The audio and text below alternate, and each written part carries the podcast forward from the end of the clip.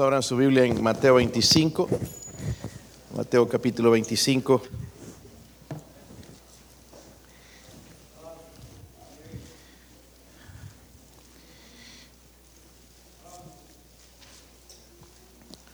Espero que con dos semanas, hermanos, recordándonos la venida del Señor, podamos ponerlo en nuestra cabeza otra vez y vivir esperanzados en eso, en la venida del Señor.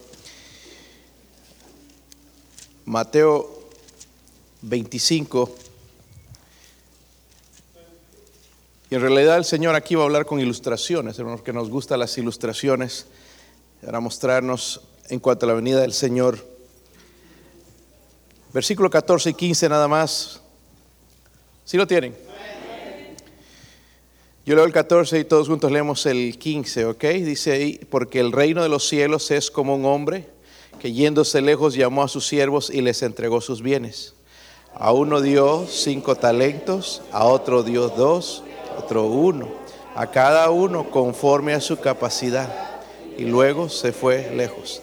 Vemos ahí tres personajes, ¿verdad? El primero recibió, el segundo y el otro uno. Padre, ruego Señor, por favor, por su ayuda.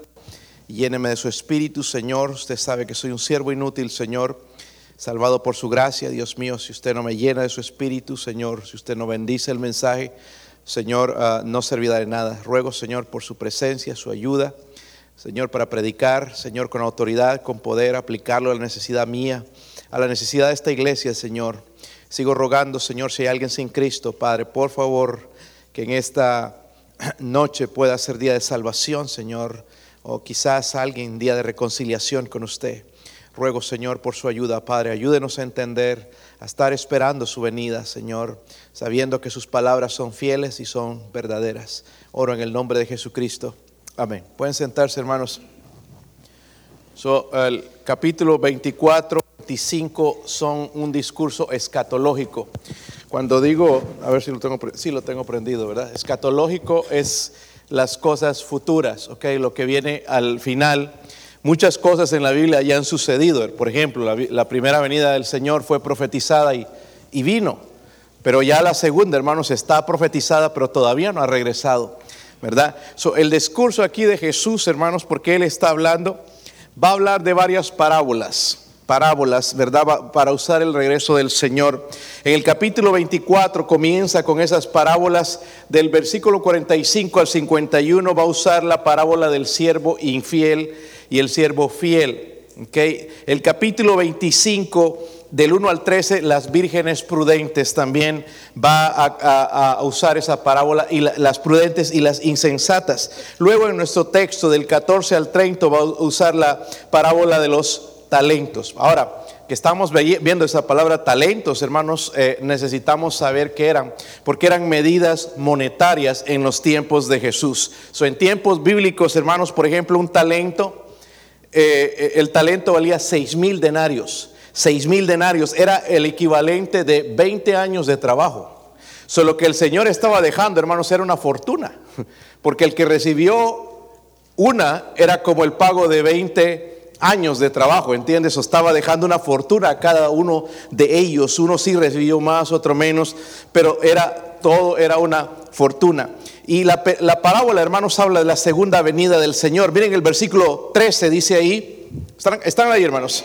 Dice, velad pues porque no sabéis, si están ahí, ¿verdad? Que no les escucho. Velad pues porque no sabéis el día ni la hora en que el Hijo del Hombre ha de venir. Hay algunos que se atreven a dar fechas y pronosticar que el Señor viene en tal año. No crea, porque nadie sabe. Okay. Nadie sabe, lo que sí sabemos que Él va a regresar. Cuando no sabemos, sabemos que sí va a ser pronto. Pero aquí, hermanos, para ilustrar un poquito, vamos a hablar de tres siervos. Los primeros dos fueron fieles, el tercero fue infiel lastimosamente. De los tres, tristemente, es lo que más identifican las iglesias en nuestros días con el tercer siervo, porque la mayoría de cristianos, hermanos, no estamos preparados para la venida del Señor. La mayoría de cristianos no estamos preparados para la venida, la venida del Señor. vamos a ver tres hechos ahí rápidamente. En el versículo 14 vamos a leer también para entender un poquito más la parábola. Versículo 14, ¿lo tienen? Dice, el reino de los cielos es como un hombre que yéndose lejos llamó a sus siervos y les entregó sus bienes. ¿Ok? Dice que es como un hombre que yéndose dónde? Lejos. Primero yo le llamé la prueba. 14 al 18 vamos a ver algunos versículos, pero la prueba, hay una prueba aquí eh, que debemos entender nosotros. El, reino de los cielos, dice, es como un hombre que yéndose lejos. Cuenta la historia entonces de un hombre rico que, que deja una fortuna y va a dejar a cargo sus siervos, ¿ok? Para que eh, la utilicen y la inviertan y él se va a un largo viaje. Ahora, no es difícil de entender, hermanos, que esa persona es Jesucristo. Amén. Esa persona es, Él murió en la cruz, fue sepultado, resucitó y luego se fue. Miren en Hechos 1, versículo 10. No pierda Mateo, vamos a regresar allá, pero miren Hechos 1, versículo 10. Esto es ya cuando el Señor ascendía y se iba al cielo prometiendo regresar. Ahí estaban los discípulos, hermanos, mirando todo esto, lo que estaba sucediendo. Versículo 10, ¿sí lo tienen? Dice, estando ellos con los ojos puestos, ¿dónde? Miren, hermanos, nosotros lastimosamente tenemos los ojos puestos en la tierra, en el mundo, en las cosas. Pero estos cristianos de este tiempo tenían los ojos puestos en el cielo. Dice ahí entre tanto que él se iba, he aquí se pusieron junto a ellos dos varones con vestiduras blancas, los cuales también les dijeron, varones galileos, ¿por qué estáis mirando al cielo? Este mismo Jesús que ha sido tomado de vosotros al cielo, así vendrá como le habéis visto ir al cielo. So, ellos estaban tan, estaban tan concentrados en, en las palabras del Señor que había prometido regresar que estaban esperando que Él regresara en ese mismo momento. Estaban listos esperando la venida del Señor. Versículo 14 y 15 allá en Mateo. Dice que llamó a sus siervos y le entregó sus bienes. A uno dio cinco, a otro dio dos, a, otro uno, a cada uno conforme a qué. Conforme a su. Miren hermanos, en la economía de Dios, Dios reparte a todos no por igual sino de acuerdo a los méritos. Por eso no debemos ponernos envidiosos de que alguien hace más, ¿ok? Porque es de acuerdo a los méritos. ¿Ok? La salvación no es por méritos, pero en este asunto de repartir el Señor sí da por méritos. Él le va a dar más a la persona que lo va a usar. ¿Ok? También vemos aquí los siervos les fue dados diferentes cantidades. Al primero fue, segundo, conforme dice la Biblia, a su mire, algunos recibieron más, otros menos, pero todos recibieron una gran fortuna. Como dije, un nada más un talento, seis mil denarios, el trabajo de 20 años les estaba dejando bastante dinero para que lo inviertan, ¿verdad?, en la obra del Señor. So, en la aplicación de esa parábola, hermanos, es apropiado ver esto. Cuando hablamos de talentos, podemos pensar en muchas cosas, pero número uno, recursos de vida. Dios nos da recursos, ¿verdad? A unos más dinero, otros menos, y nos da la oportunidad de servirle de esa manera, ¿verdad? Eh, eh, podemos hablar también como el tiempo, ¿verdad? Nos da tiempo, 24 horas, lo invertimos, algunos bien, otros mal, podemos tomarlo como talentos. También habla de habilidades, las habilidades que tenemos, diferentes áreas y, música, etcétera, trabajo con las manos, electricista, que puede ser plomero, que puede ser carpintero, diferentes trabajos, hermanos, algunos para estudiar, tienen la cabeza tan, son tan inteligentes, hermanos, que pueden estudiar y estudiar y estudiar y estudiar y obtener mucho en su, en su cabeza. Algunos de nosotros no, ¿verdad? Es difícil, pero hay alguna habilidad por ahí. Escondido hay algo que Dios nos da a cada uno de nosotros habilidad y autoridad. Pero también, hermanos, creo que esta parábola recuerda a la iglesia algo que no se nos ha confiado y lo estamos escondiendo, el Evangelio. Dígalo conmigo, el Evangelio. El Evangelio, hermanos, es para compartir, no es para guardar. Amén si es el medicamento que va a cambiar al mundo, si salva almas, si es capaz de rescatar personas de las drogas, del alcohol, de levantar hogares, si es, tiene el poder de transformar vidas, ¿por qué lo escondemos? En nuestra mayordomía, porque somos mayordomos, Dios nos ha confiado el Evangelio. Miren en Hechos 1 otra vez. Hechos 1.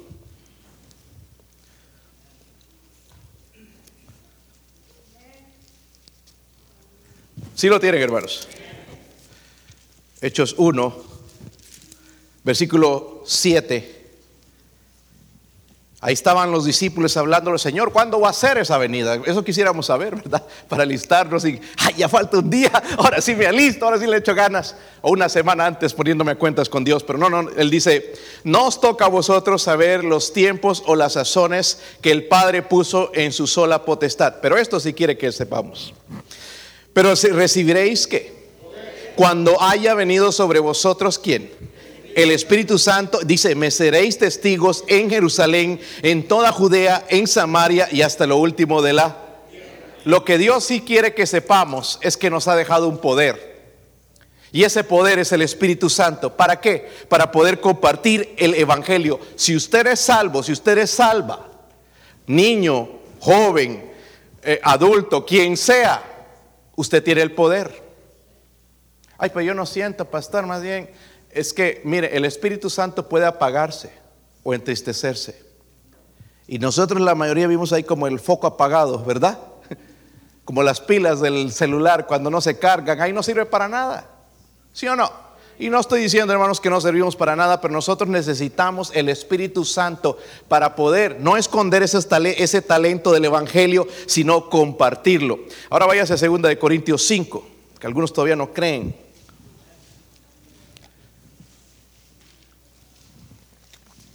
Segunda de Corintios 5, versículo 18. Si están ahí, hermanos. Y todo esto proviene de Dios, quien nos qué. Miren, estábamos peleados con Dios en una batalla con Él, aún siendo religiosos, pero estábamos enemistados. Pero Él nos reconcilió, ¿ok? Consigo mismo por Cristo. Gloria a Dios por eso. Pero miren esto, Luego dice, nos, ¿nos qué hermanos? Nos dio el ministerio de la... ¿Sabe cuál es el ministerio de la reconciliación? El Evangelio. El ministerio de la reconciliación, que Dios estaba en Cristo reconciliando consigo al mundo, no tomándole en cuenta a los hombres sus pecados, ¿nos qué? ¿Nos qué, hermanos? Primero dice, nos reconcilió, luego nos dio y ahora nos encargó a nosotros la palabra de qué? ¿A quién le encargó la palabra de la reconciliación? A nosotros. Dios, nos ha dado una tremenda fortuna. Este, este, este evangelio, hermanos, está en nuestras manos y tiene el poder para cambiarnos. Tiene el poder, hermanos, para dar esperanza a este mundo. La gente está esperanzada en las próximas elecciones aquí en los Estados Unidos. Pero la gente no sabe, hermanos, que el poder está en el Evangelio. Y lo peor de todo es que los cristianos tienen el poder en sus manos, pero lo están escondiendo. Estamos tan ocupados, hermanos, cuando la iglesia tiene la oportunidad de compartir el Evangelio, que por lo que sé sigue siendo un sábado. Es la oportunidad que Dios, Dios me está dando el talento para que yo lo use, pero algunos lo escondemos. ¿Están conmigo? Está clara la cosa. Dios nos está encargando a nosotros y la Iglesia Bautista La Fe tiene un día. Ojalá tuviésemos más días organizados para salir y tocar puertas y llevar el Evangelio. Pero eh, todos sabemos que un sábado los días estamos aquí. ¿Sí o no? Los demás estamos escondiendo el Evangelio. Amén. O hermanos, si lo podemos llamar de diferentes maneras. Pero Dios nos encargó el ministerio de reconciliación. ¿Por qué se enojan? Porque es verdad.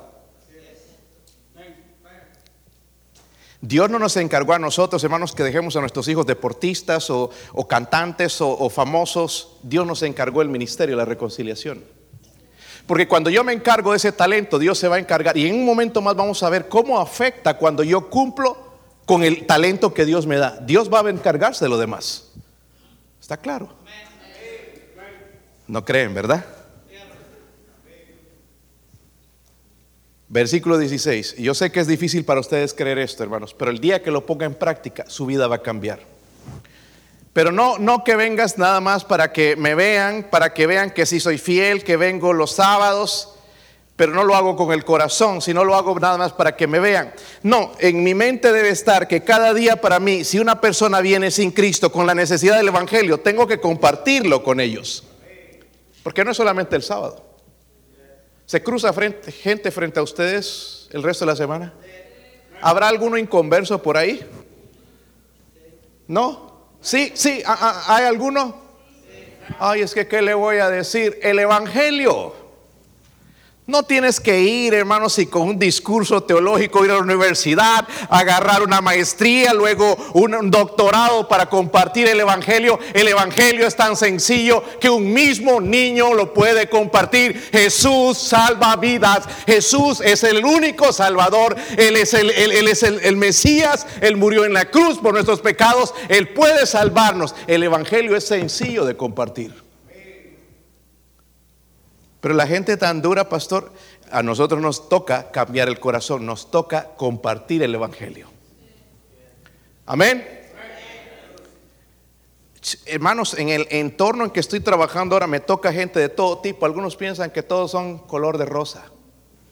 Hay unos bien duraznos, hay ateos, hay homosexuales, hay, de todo, hay, hay, hay con, con, religiones raras, hay, hay hippies, estoy testificando a todo tipo de gente. Pero el que se va a encargar de cambiarlos es el Evangelio. Yo no puedo. Sabe, a veces me han salido lágrimas hablando con uno de ellos. Estoy orando que te puedas entregar a Cristo. Oh, I don't know, I don't know. Eh, se ponen con sus excusas. Pero el que se va a encargar de cambiar la vida es quién? Dios. Yo, mi, mi, deber, hermanos, que se, me, se, me, encomendó, se me encargó el Evangelio, es parte del talento que Dios me está dando para compartirlo. ¿Están conmigo? Yo me temo, hermanos, que algunos de nosotros ni siquiera compartimos el Evangelio con familia. ¿Saben? Después, hermanos, cuando se mueren estamos llorando. Se murió, nunca nadie le habló de... ¿Y usted por qué le habló? Mire, la mejor persona para guiar un familiar a Cristo es usted, mismo. No soy yo, hermanos. Yo puedo compartir el Evangelio con ellos, pero usted, con su boca, pero sobre todo con sus hechos. Porque dijo Jesús, vosotros sois la luz del mundo. Si no hay luz en mi vida y nada más digo y presento el Evangelio, mira, Cristo salva, pero vivo como el diablo, jamás se van a convertir. ¿Están, están conmigo, hermanos? So, vemos la prueba, este hombre se fue lejos, pero dejó a todos algo, una fortuna, porque el Evangelio es una fortuna. Tuvo el poder de cambiar tu vida, hermano Roberto, ¿verdad? La de tu familia. Recuerdo cuando él vino por primera vez. Y gracias a ese Evangelio, sus hijos ahora están creciendo en el Evangelio. Su hija mayor va a ir a un colegio cristiano.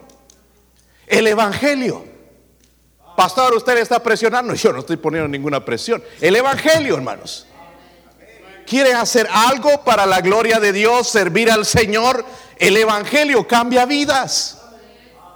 ¿Por qué lo escondemos? ¿Por qué lo guardamos cuando tiene el poder de dar la solución que este mundo está buscando, hermanos? Sabemos, hermanos, los primeros fueron fieles. Los primeros dos, uno recibió cuánto? El otro ellos vieron la responsabilidad, hermanos. Y, si esto es tan poderoso, este evangelio, tengo una gran responsabilidad en mis manos. ¿Verdad? Es como si encontraran la medicina para, en, este, estos días de fama, el COVID. Que te pega, te tomas una pastilla y se fue. Ningún riesgo ni nada. La inventé y me la guardo. ¿Qué dirían ustedes? Qué egoísta. Qué malvado. Porque está matando gente todavía. ¿Sí o no? Ese evangelio da vida. Y si yo lo escondo, gente se está yendo al infierno. ¿Entienden, hermanos? So, vieron la responsabilidad de su encargo y se pusieron a trabajar inmediatamente, sin demora. Vemos, hermanos, en estos hombres hicieron su trabajo puntualmente. Versículo 10 16, sí, y al que había recibido cinco talentos fue y ¿qué hizo? Negoció con ellos y ganó otros cinco talentos. Lo negoció, lo invirtió. Asimismo, el que había recibido dos ganó también otros. Sabemos hicieron su trabajo, hermanos, con perseverancia, porque requiere perseverancia. No es fácil, aunque nosotros lo vemos. Dice que vino después de mucho largo tiempo. Tuvieron que trabajar, tuvieron que invertir, tuvieron que trabajar duro. No fue facilito como lo vemos aquí. Hubo perseverancia. Necesitamos perseverancia en nuestros ministerios. Amén, hermanos. No es decir nada más voy a hacer esto, me responsabilizo con esto, es terminarlo. No se trata de cómo empiezas, sino cómo terminas. Y muchos de nosotros, hermanos, dejamos las cosas a medias. No les demos ese mensaje a nuestros hijos. Si algo empiezan, que no lo terminen, que no lo dejen, que no cuiten. Esa palabra española. Hicieron su trabajo con éxito. ¿Ok? Pero también, hermanos, estos hombres estaban preparados para rendirle cuentas al amo cuando él viniera. ¿Entienden? Pero el tercer siervo, miren el versículo 18. Si lo tienen? dice, fue y ¿qué hizo? Cavó, dicen la. El único trabajo que hizo fue eso. Cavó, dice, en la tierra y escondió el dinero de su. El tercer, el tercer siervo, hermano, no hizo nada. ¿Sabe qué era, hermanos? Nada más invertirlo. ¿Sabe qué yo creo que son los misioneros? Yo no creo que son gasto, yo creo que es una inversión. Por eso Dios bendice nuestra iglesia el invertir en ellos, dar el dinero, hermanos, a, los misioneros no es un gasto, que tanto dinero, que esa gente, hermanos, el trabajo que ellos hacen, dejando su familia. El hermano Murray tenía que estar en Bolivia, eh, eh, les, dio el, COVID, eh, tuvieron que cancelar mucho dinero ahora de gasto para cambiar pasajes, pero estoy listo, dice, para ir el 23, estoy extrañando ir al campo misionero. Tienen que dejar todo esto, hermanos, para ir y llevar el Evangelio a otro lugar dar sus vidas. Es una inversión. Yo no creo, hermanos, que eh, el dar tu diezmo es, un, es un gasto, es invertir. Pero es invertir en lo correcto. Algunos compran la lotería y van y raspan. Ojalá que sí, ojalá que sí. Ay, no, nada, ni un centavo. Y cada billete 20 dólares. ¿Cuánto cuesta, hermano? no sé yo a veces me da la tentación de comprar y voy a dar el diezmo. Digo, este, le iba a preguntar al hermano Wayne si no jugó algo ahí para, ver si creo que vino más quebrado. Dice, este, hermanos, el, el dar a la iglesia es una inversión. Voy a recibir los frutos. No es un gasto. Ay, que como piden aquí. Así salió alguien aquí de la iglesia. Y mire que le está yendo de la patada muy mal por el comentario que hizo. Con Dios no se juega. Él dice, trae los diezmos al alfolí. ¿Ok? Y probadme, dice Dios. ¿Verdad? Entonces es algo que Dios instituyó, es invertir en la obra de Dios. Nosotros pensamos que invertir aquí en terrenos y casas, y está bien, hermano, si lo, si lo logra hacer, gloria a Dios, si usted es sabio, el Señor le da la sabiduría, qué bendición, nada más traiga el diezmo si el Señor te bendice, porque hay gente que es buena para eso. Yo no, pero hay gente que sí saben invertir y, Dios los usa. Es, su, talento, es la manera en que Dios los usa. saben cómo invertir el dinero. Yo no. Pero es una inversión invertir en la obra de Dios. Número dos, miren el versículo 19. Están desesperados de ir a jugar voleibol, creo, ¿no? Algunos ya están hasta así, así en vez de agarrar la Biblia. Así. versículo 19. Después de mucho tiempo, ¿ve? Estamos hablando de mucho tiempo, vino el Señor de aquellos siervos y arregló qué? Ay, ay, ay, arregló cuentas con ellos. Número dos, hermanos. La prueba se fue lejos, les dejó sus talentos, les dejó la oportunidad de servirle para que lo invirtieran. Hubo dos fieles y uno infiel. En el versículo 19, después de mucho tiempo vino el Señor de aquellos siervos y arregló cuentas, dice con... Mire, cuando es mucho tiempo ya tenemos la tentación como que no va a pasar. Ya ha pasado tanto tiempo y nada, no viene. Pero regresó. Amén. Regresó a la larga, hermanos, regresó. Uno pensaría y sería tentado. No, sigue, sigue nomás, no, no regresa. Pero dice que regresó. Amén. Pero vino a pedir qué? Cuentas. Era su dinero. Tenía, podía, tenía el derecho de pedir cuentas. El Evangelio pertenece a Dios, tiene el derecho de pedirnos cuentas. Y hermanos, si podemos hablar también de las habilidades que tenemos aquí. Hay iglesias, hermanos, que no pueden encontrar alguien que limpie, tienen que pagar. Esto es hasta pecado, porque nosotros lo podemos hacer. ¿Sí o no? Pero cuando lo vamos a limpiar, no venimos aquí, ah, un trapo, listo. Total, nadie me paga. Oh, allá está viendo, y todo lo que hacemos nosotros dice que es para la gloria de Dios. A mí me encanta, hermano Marco de León, no sé si está aquí o no, pero hermano Marco de León, se viene los miércoles sin decir nada, calladito, a veces trae las, si ve que no hay algo en, la iglesia, él lo trae para limpiar. Se pone a limpiar, ahí se remanga bien, limpia, todito, hermano, sé que esos van limpiecitos los miércoles. Yo le he pedido, ¿alguien de ustedes le ha pedido? ¿Sabe qué se llama? Está invirtiendo correctamente. Fidelidad, responsabilidad. ¿verdad? Nadie le ha pedido, pero él ha visto la necesidad. Amén. Y tapar esos huecos que deja su pastor o dejamos nosotros y él está ahí dispuesto. Ah, el Señor le va a recompensar grandemente cuando él regrese. Esa parábola, hermanos, no solo habla de los principios económicos, pero el contexto, ¿recuerdan cuál es el contexto de toda la parábola? ¿De qué está hablando? No, no, de la venida del Estamos hablando, esto el, contexto es la venida. Ahora está ilustrando con lo de los talentos para entender lo que significa estar preparados. Ahora, él, va a venir como rey. Hablamos esta mañana de eso. No va a venir a morir, no va a venir a, hacer, eh, a, morir otra vez en la cruz. Viene, viene como un rey, viene como un juez. Vienen en Romanos 14, versículo 11. Ya estamos por terminar, hermanos, así que échele ganas. Romanos 14, versículo 11. Si están ahí. Dice, porque escrito está. Vivo yo, servimos un Dios vivo, dice el Señor, que ante mí dice que doblará toda rodilla. Toda rodilla y toda lengua confesará a Dios, de manera que cada uno de nosotros, ¿qué? Díganlo conmigo, hermanos, dará, dará no les escucho. Está bien pobre este lado, hermanos. ¿Qué pasó? ¿Qué dice?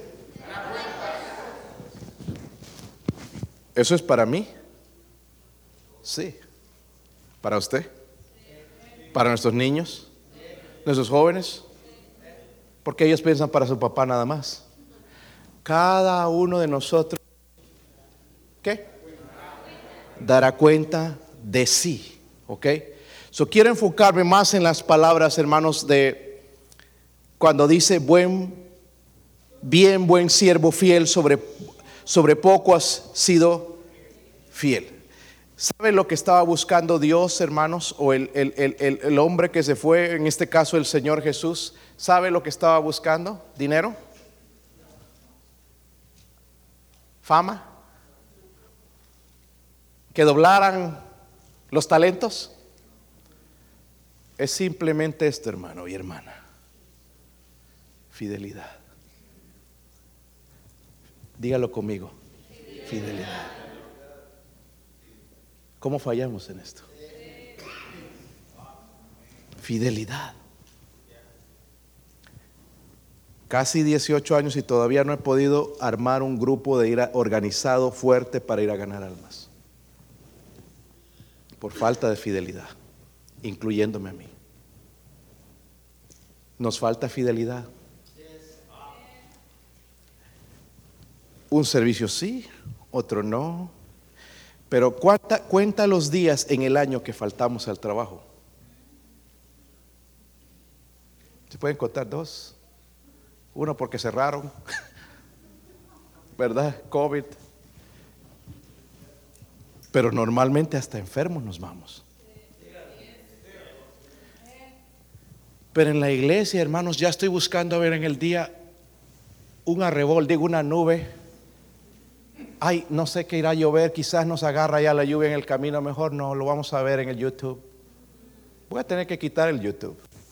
Lo bueno, hermanos, es que lo único por lo que lo mantengo es que hay gente afuera en otros países que sí lo ven. Pero nosotros, hermanos, la iglesia es aquí, no es en casa, no es en pijamas, no es en tus PJs, amén, de Mickey Mouse o de lo que quieras.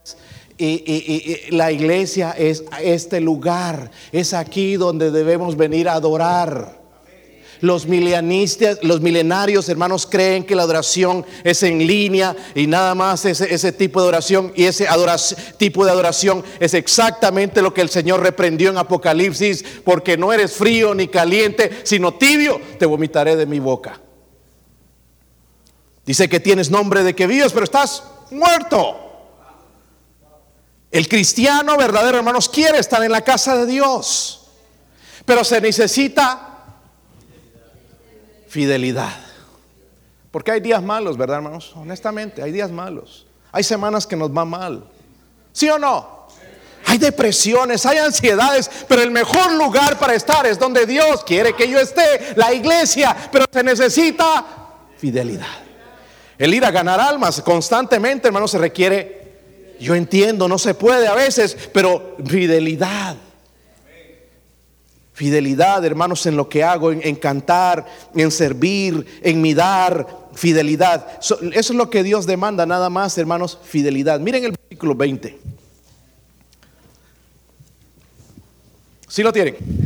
Llegando al que había recibido cinco talentos, trajo otros cinco talentos, diciendo, Señor, cinco talentos me entregaste, aquí tienes, he ganado otros cinco talentos sobre ellos. Y su Señor le dijo, bien, buen siervo, y Ahí está la fidelidad. Sobre poco has sido fiel, sobre mucho te pondré. Entra en el que gozo de tu Señor. Llegando también el que había recibido dos talentos, dijo, Señor, dos talentos me entregaste, aquí tienes, he ganado otros dos talentos sobre ellos. Su Señor le dijo, bien buen siervo fiel, sobre poco has sido fiel, sobre mucho te pondré, entra en el gozo de tu Señor.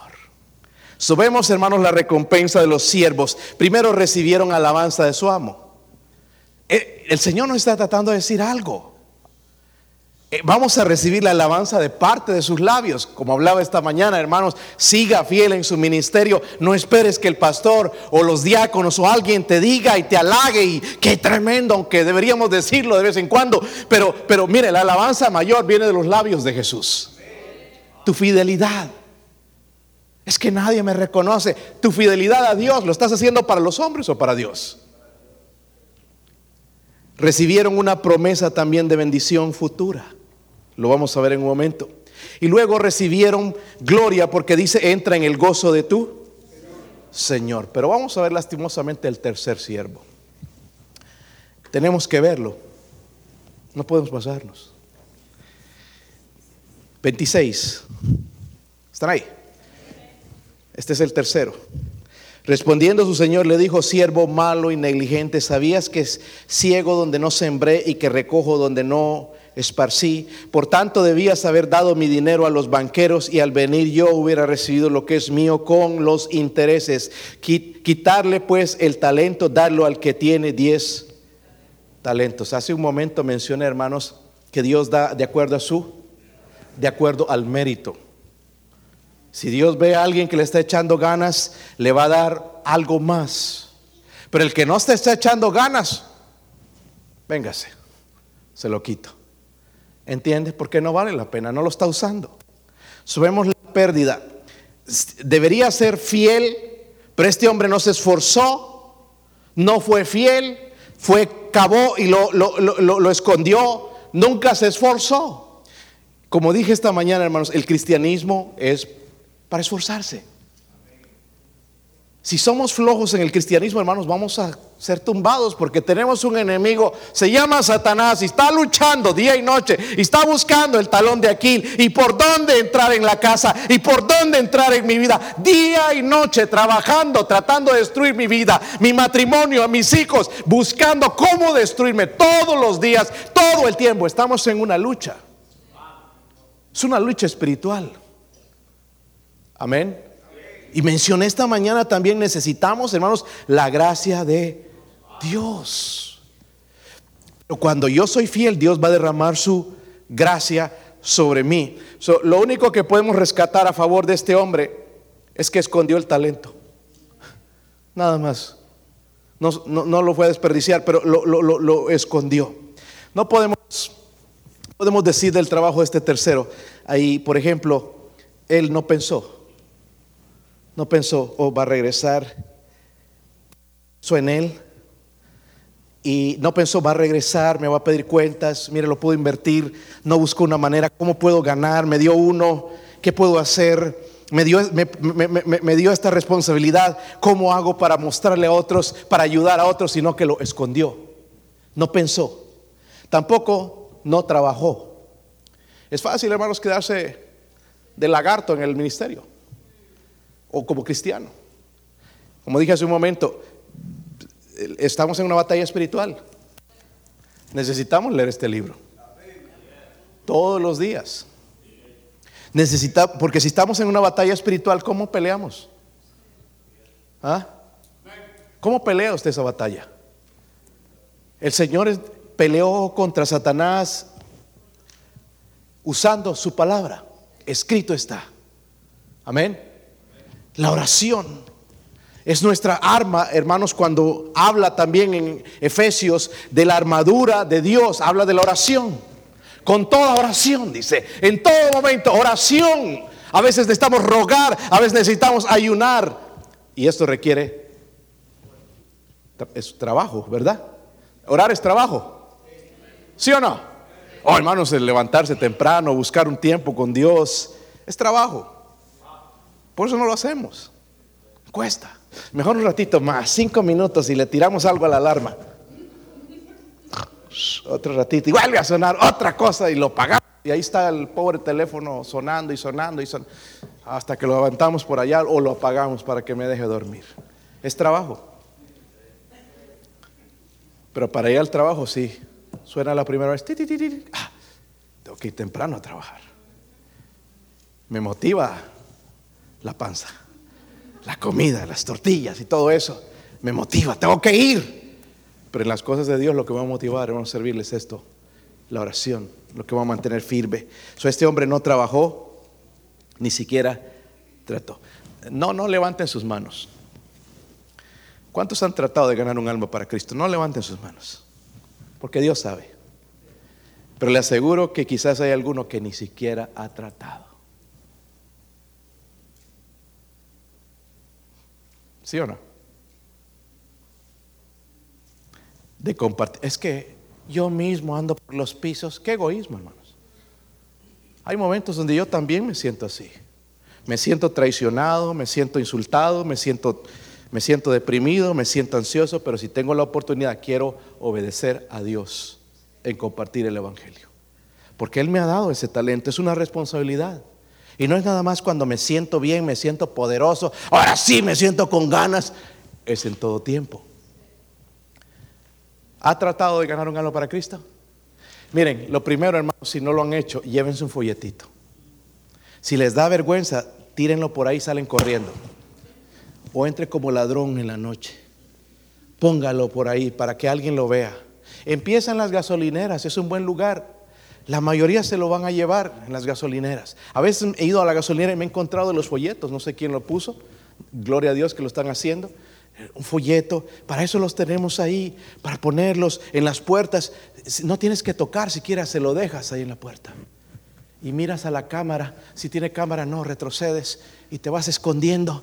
Pero una vez que, que, que algo suceda, te dan la oportunidad, se lo dejas en la puerta del carro. Hay algo en eso complicado, es tratar. Este hombre ni siquiera. Y después miren esto, se llaman excusas. ¿Cuántos conocen lo que son excusas? A ver. ¿Cuántos han dado excusas? ¿Cuántos son puras excusas? Excusas. No, es que aquí, es que aquí, que esto, el gato, el perro, allá, y un montón de cosas, hermanos, que son mentiras. Miren, el diablo roba cosas en nuestra vida y aquí está la, quizás la clave para ganar terreno en nuestra vida. Mire el versículo 28. Versículo 28. ¿Lo tienen? Dice, quitarle pues el talento y darlo al que tiene que. Diez talentos. Ahí está. Los talentos entonces son dados por méritos. La salvación es por gracia. Pero todos estos talentos Dios los da por méritos. Aquel que trabaja le va a dar más. Y luego dice, porque el que tiene le será dado y tendrá más, y al que no tiene, aun lo que tiene, le será quitado. ¿Cómo perdemos terreno en esto, hermanos? Cuando la clave la tenemos ahí. Nos dejó el talento. No pensemos en las habilidades, que no soy cantante, no soy predicador, no soy esto, no soy muy inteligente. El Evangelio. Todos tenemos el Evangelio aquí, ¿verdad? Bueno, ya tenemos un talento. Ya no hay excusa. Es que yo no sé cuál es. Tenemos el Evangelio. ¿Lo vamos a esconder o lo vamos a usar? ¿Lo vamos a invertir o lo vamos a guardar? ¿Qué vamos a hacer? La hermana ah, Amanda Ávila, esa hermana siempre tiene unas palabras de aliento y me las da siempre en el mejor momento. Y me dice, Pastor, I got your present for your birthday. Y mi cumpleaños es en septiembre. Pero dice que ya lo, compró. Estoy anticipando ese regalo. Estoy anticipando que venga ese regalo. Falta mucho todavía, pero estoy anticipando. El Señor me prometió regresar y con Él las recompensas. Y estoy anticipando ver si algo por sus misericordias podré agarrar de las manos de mi Señor.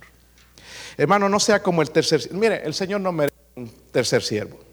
¿Sí o no? ¿Sí o no? No merece esa clase de siervo. Y es lo que hemos sido. Si hemos sido esa clase de siervo, número uno, hermano, encuentre el lugar en donde Dios te va a usar. ¿Dónde te va a usar? En la guardería, eh, enseñando eh, como mujer, en la seguridad de la iglesia, en, en, la limpieza. ¿Dónde Dios te va a usar? Comienza así. Número dos, tengo un corazón de siervo. No aquí el jefe, no aquí nadie me humilla, no aquí yo soy merero, no, corazón de siervo. Hay un problema que tenemos a veces, hermanos, que cuando nos dan obligaciones ya un poquito, responsabilidades más altas, ya nos creemos. ¿Saben las quejas mayores que yo tengo ahí en este trabajo de Lamb Butler? Hay dos capataces hispanos, ya los ascendieron, ellos eran em, empleados, empezaron de cero, pero saben inglés y le han echado ganas y ya los pusieron como buenos trabajadores, fieles, buenos trabajadores, saben el trabajo, pero se ya se pusieron de capataces y ahora, hermanos, todos los otros son tontos. Se olvidan, hermanos, que ellos estuvieron ahí. Nunca nos olvidemos, hermanos, de Dios, donde Dios nos saca. Si un día llegas a ser el pastor de esta iglesia, humildad, corazón de siervo, me toca limpiar el baño, lo voy a hacer, me toca limpiar la casa, lo voy a hacer, los trastes, lo voy a hacer, corazón de siervo. Número tres, sé fiel. ¿Es difícil esto, hermanos? Yo no sé cómo servir. Simplemente siendo, siendo. Vamos a ponernos de pie, hermanos, y vamos a hacer una invitación aquí. Si el Señor le habló, venga. Si algo que tiene que arreglar con el Señor, venga. Hable con Dios.